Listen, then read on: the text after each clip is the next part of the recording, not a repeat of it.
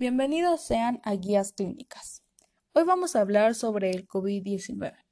Los coronavirus son una familia de virus que suelen causar enfermedades en animales, aunque algunos pueden afectar también a humanos. En las personas pueden producir infecciones respiratorias que pueden ir desde un resfriado común hasta enfermedades más graves. En el 80% de los casos, la infección por este nuevo coronavirus, denominado oficialmente SARS-CoV-2, produce síntomas respiratorios de carácter leve. Con el nombre de COVID-19 se denomina la enfermedad respiratoria producida por este virus. Este virus y la enfermedad infecciosa que produce son tan nuevos y poco conocidos que vamos avanzando poco a poco en su conocimiento y manejo de la infección y vamos actualizando las recomendaciones en función de este conocimiento. Vamos a ver las causas. El SARS-CoV se propaga de persona a persona por el contacto con las gotas respiratorias que producen de personas infectadas, por ejemplo, al toser, estornudar e incluso hablar, y que se transmiten directamente a la boca, nariz y ojos de la persona sana, también mediante las secreciones de la persona infectada que contaminan las manos o los, objetos con los que pueden entrar en contacto, por ejemplo, superficies de muebles y objetos pomos de puertas, cubiertos, toallas, etc. También se ha encontrado en la sangre y en las heces, aunque se desconoce el peso que pueden tener estas vías de contagio. La evidencia actual pone de manifiesto que es poco probable el contagio a través de estas gotitas a una distancia mayor de dos metros. Asimismo, se ha demostrado la transmisión de la infección a partir de casos asintomáticos en la fase previa uno dos días antes, a la aparición de los síntomas y hasta cinco o seis días después de la desaparición de los síntomas. En general, después de que te contagias con el virus hasta que tienes síntomas pasan entre cuatro y siete días de promedio. Tienen que, que alargar hasta los 14 días, es por ello que las cuarentenas se han establecido en este plazo de tiempo. Hasta ahora no se ha demostrado que las mascotas y animales de compañía tengan riesgo de padecer la enfermedad ni que sean capaces de transmitirla a los humanos. Tampoco hay evidencia de que alimentos sean una fuente de transmisión de coronavirus. ¿Qué factores de riesgo debes de tener presentes? Los factores a tener en cuenta para saber si perteneces a un grupo de riesgo son los siguientes. Es mayor de edad, si sufres patologías clínicas o varias enfermedades a la vez, hipertensión arterial, diabetes, enfermedades cardiovasculares, enfermedades pulmonares, cualquier persona que se encuentre hospitalizada por una infección respiratoria aguda con criterios de gravedad, por ejemplo, neumonía, síndrome de distrés, fallo multiorgánico, shock séptico, ingreso en UCI, en la que se han descartado otras posibles enfermedades infecciosas que pueden justificar el cuadro. Las personas que viven o trabajan en instituciones cerradas, en particular las personas mayores que viven en residencias geriatas.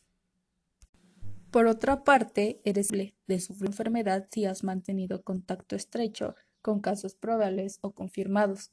Se considera contacto estrecho si has estado en contacto con una persona con síntomas compatibles o que ya haya sido diagnosticada del COVID-19 desde 48 horas hasta el inicio de los síntomas o del diagnóstico si la persona no tiene síntomas.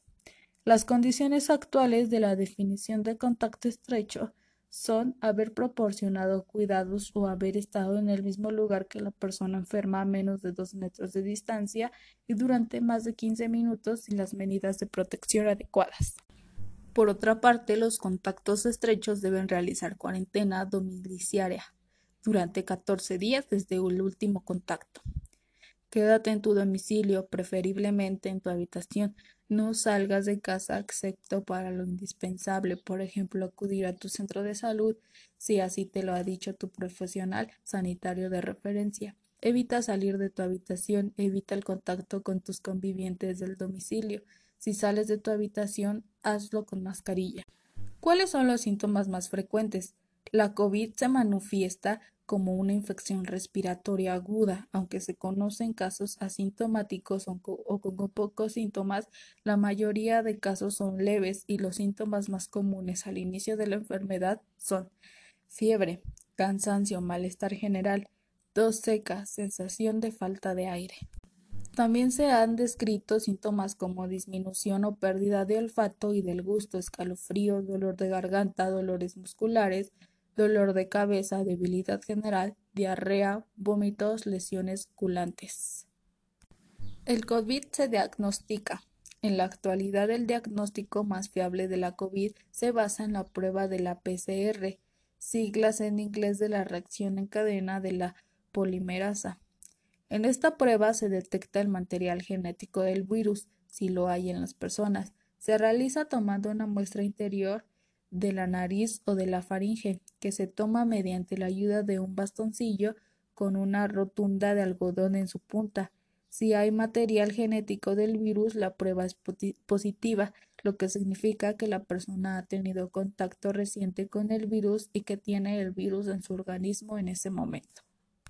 Vamos a conocer cuál es el tratamiento del COVID. En este momento no hay evidencia de ensayos clínicos que permitan recomendar un tratamiento específico para pacientes con infección del COVID-19.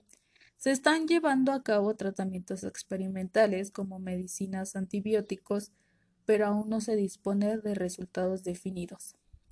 En el 80% de los casos con síntomas respiratorios leves, el tratamiento se basa en aliviar la sintomología antitérmicos si hay fiebre, analgésicos si hay dolor, hidratación, reposo, etc. En los casos más graves o complicados, el ingreso hospitalario será más imprescindible. Allí se pueden llevar a cabo tratamientos de soporte respiratorio, administración de fármacos por vía intravenosa, etc. Lo más importante es asegurar un tratamiento lo antes posible y adaptar el tratamiento a las condiciones de cada persona y sus enfermedades asociadas si las tiene.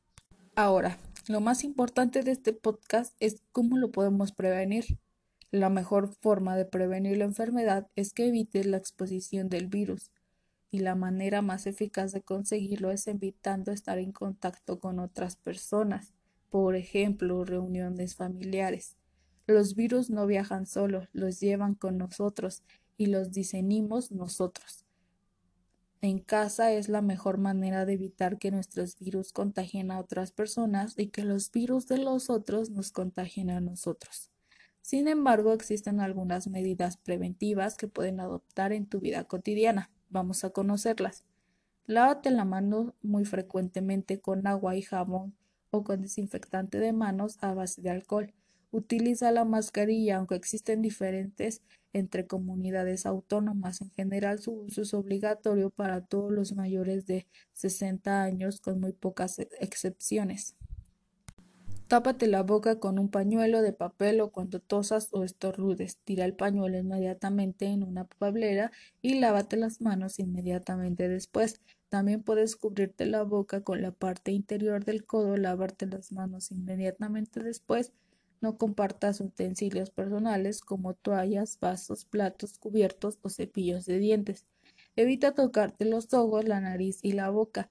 Limpia y desinfecta los objetos y las superficies que tocas con frecuencia, como teléfono móvil, usando un producto común de limpieza de uso doméstico como un rociador o toallita. Mantén al menos dos metros de distancia con otras personas. Si eres cuidador de una persona afectada por COVID-19, es importante que no tengas factores de riesgo de complicaciones. Además, adopta las siguientes medidas. Utiliza guantes para cualquier contacto con la persona enferma. Utiliza mascarilla cuando compartas espacio con la persona enferma. Lávate las manos siempre que entres en contacto aunque hayas usado guantes. Ahora, algo muy importante, ¿qué debemos hacer si tenemos COVID? Si estás en aislamiento domiciliario por un caso leve, quédate en casa, evita salir de la habitación, manténla ventilada y con la puerta cerrada. Utiliza tu propio baño. Evita distancias menores de dos metros con otras personas. Ten a la habitación productos para la higiene de manos. Evita las visitas en tu domicilio. Ten un cubo de basura con pedal en la habitación y tira los productos de desecho en una bolsa de plástico colocada dentro del cubo. Ponte la mascarilla si sales a espacios comunes o entra alguien en la habitación y lávate las manos al salir. Limpia a diario las superficies que se tocan a menudo, baño e inodoro. con bayetas desechables y lejía, una parte de lejía 99% de agua. Lávate las manos al terminar.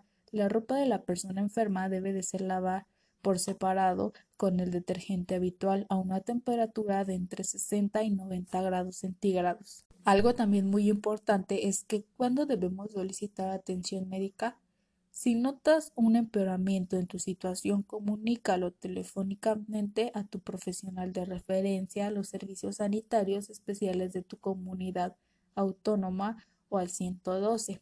Si otra persona que comparte el domicilio empieza a mostrar síntomas, no debería acudir a un centro sanitario. Lo mejor es contactar telefónicamente con tu profesional de referencia o llamar al teléfono de información habilitado por, tu comunidad autónoma. Es importante porque los servicios sanitarios valorarán tu estado de salud y le informarán sobre las medidas a favor en este caso. Gracias por escuchar a Crías Clínicas.